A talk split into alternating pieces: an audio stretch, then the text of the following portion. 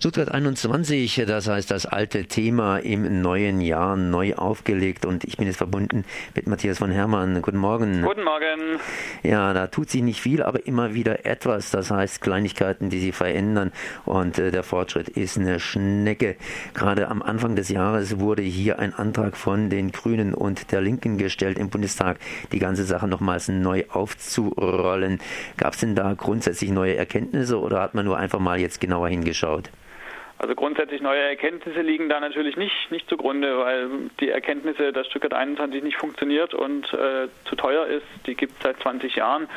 Ähm, es, das äh, Interessante ist, dass sich äh, die Grünen jetzt inzwischen doch entscheiden können, äh, mit der Fraktion der Linken im Bundestag da zusammenzuarbeiten. Bisher war da ja eher, äh, sage ich mal, parteipolitisches Geschacher ähm, äh, tagesprägend und nicht so sehr das gemeinsame Interesse, dieses Projekt zu beenden. Und ähm, von daher ist dieser Antrag sicher ähm, parteipolitisch äh, wichtig und sinnvoll, äh, dass diese beiden Fraktionen jetzt gemeinsam arbeiten. Ähm, was sie versäumt haben, das ist vor allem an den Grünen gescheitert, war äh, eben einen Untersuchungsausschuss ähm, im Bundestag zu beantragen. Es gab da ja eine Gesetzesänderung, dass auch eine kleine Opposition, äh, wie wir sie jetzt im Zeitalter der Großen Koalition haben, eine kleine Opposition auch einen Untersuchungsausschuss beantragen kann. Das wäre möglich gewesen, hatten die Linken vorgeschlagen. Die Grünen haben es äh, aus parteipolitischen Gründen abgelehnt.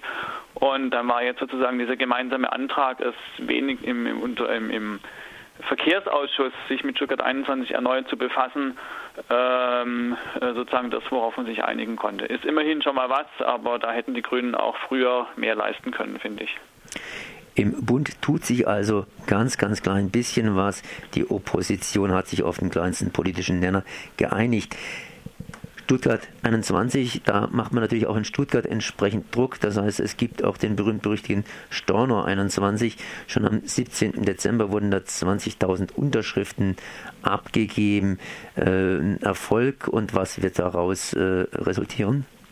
Ja, das äh, ist der Antrag, einen Bürgerentscheid in Stuttgart durchzuführen äh, zum Thema der Kostenlüge. Also Hintergrund ist, ähm, dass man sehr gut und sehr schlüssig argumentieren kann, dass der Stuttgarter Gemeinderat über die steigenden Kosten äh, belogen wurde von der Bahn. Da gibt es eben Unterlagen der Bahn, die belegen, dass die Bahn schon 2009 wusste, dass die Kosten deutlich steigen werden und eben äh, es zusätzlich jetzt zu einer neuen Lage gekommen ist im Jahr 2012 und 2013, wo die Bahn ja eingestanden hat, dass sie deutlich, äh, dass sie die bisherigen oder die, die jetzt bekannten Mehrkosten äh, verschwiegen hat und dass es jetzt diese äh, zusätzlichen Kosten gibt, dass also diese Kostenillusion, der man sich bisher hingegeben hat, eben falsch war und dass Stuttgart 21 extrem teuer ist. Und unter so einem so einer Voraussetzung äh, kann man sehr schlüssig und sehr gut äh, herleiten, dass äh, ein Bürgerentscheid in Stuttgart notwendig ist, dass nämlich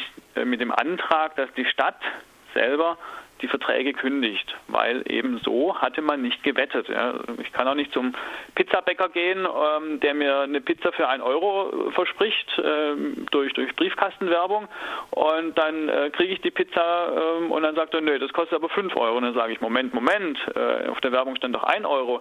Und wenn dann der Pizzabäcker sagt, ja, dass das jetzt äh, so nicht gemeint war, das hätten sie aber wissen müssen, dann kann ich sagen, ja, Moment, Moment, ähm, ich habe sie aber zu einem Euro angeboten bekommen und bestellt, dann zahle ich jetzt auch nur einen Euro. Und genau so eine Konstellation haben wir hier in Stuttgart. Man hat mit extrem niedrig gerechneten Kosten geworben, ähm, das sozusagen über den Kündigungszeitpunkt 2009 hinaus da weiter dran festgehalten und im Nachhinein kommt eben raus, alle wussten schon Bescheid, dass es teurer wird. Das ist ein Kündigungsgrund nach, ähm, nach BGB, Bürgerlichem Gesetzbuch. Ganz einfach. Wird dieser Bürgerentscheid kommen? Reichen die 20.000 Unterschriften dazu aus? Also die, ja, mit den 20.000 Unterschriften hat man jetzt beantragt, das ist sozusagen die, die, die, die mindeste ähm, Unterschriftenzahl, die man einreichen muss, um einen Bürgerentscheid zu beantragen. Ähm, das heißt, das ist jetzt auf dem juristischen Weg. Der, äh, das Rechtsamt der Stadt muss das jetzt erstmal prüfen und dann dem Gemeinderat vorlegen. Und dann kann der Gemeinderat ähm, sich entscheiden, ob er hierzu einen Bürgerentscheid durchführen lässt in Stuttgart oder nicht. Und wenn nicht, dann gibt es die Möglichkeit der Klage.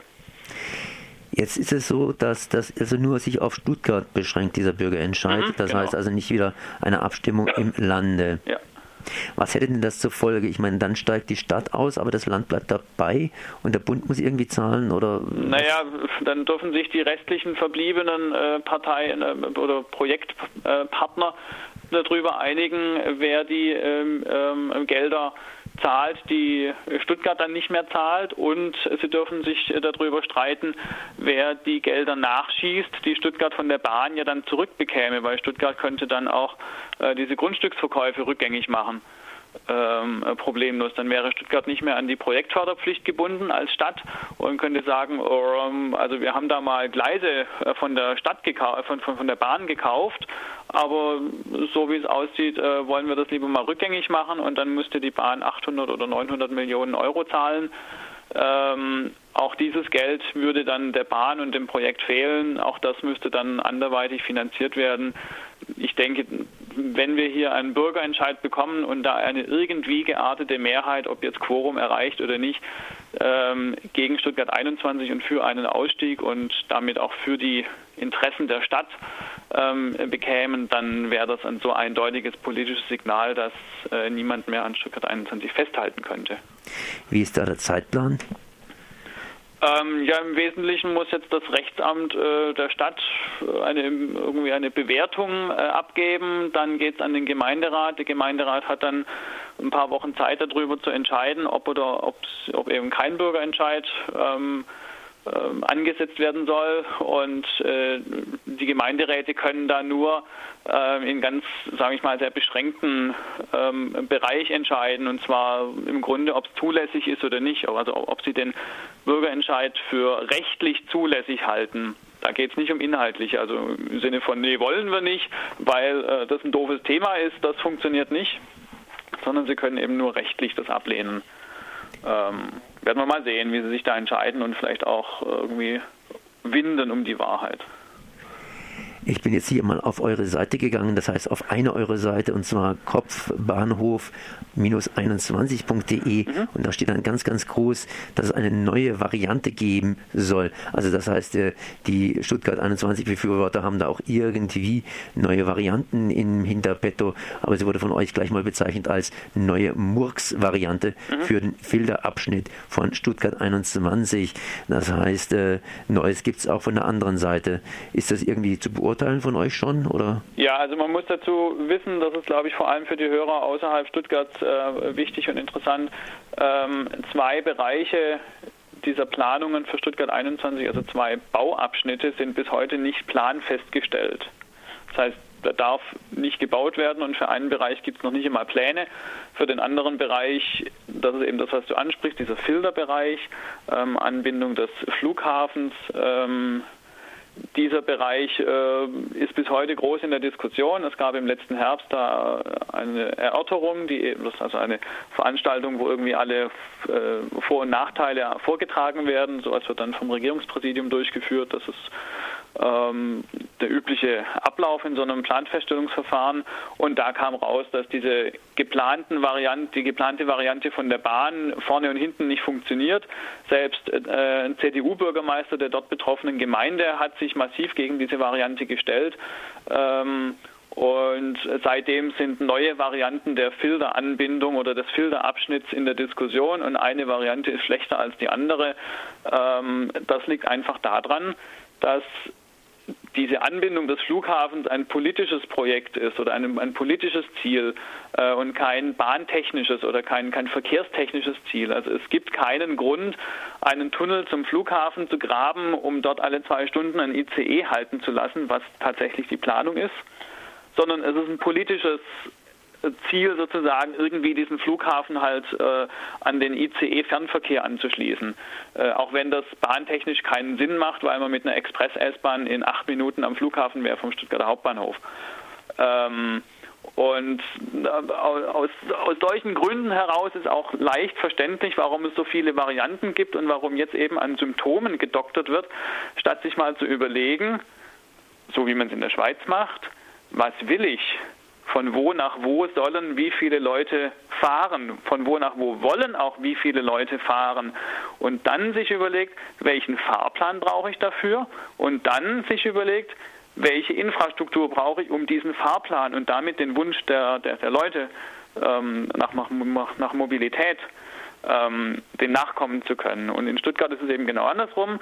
Ähm, man hat sich mal auf irgendeine Infrastrukturmaßnahme mit, mit möglichst viel Tunnel festgelegt. Und jetzt sucht man verzweifelt nach Auswegen und nach Fahrplänen und nach Varianten, wie man denn da irgendwelche Züge fahren lassen könnte und wo man welche Gleise sonst noch wie bauen könnte, damit das Ganze irgendwie auch nur ansatzweise darstellbar ist. Ähm, aber mit, mit realistischer Verkehrsplanung hat das nun wirklich überhaupt nichts zu tun.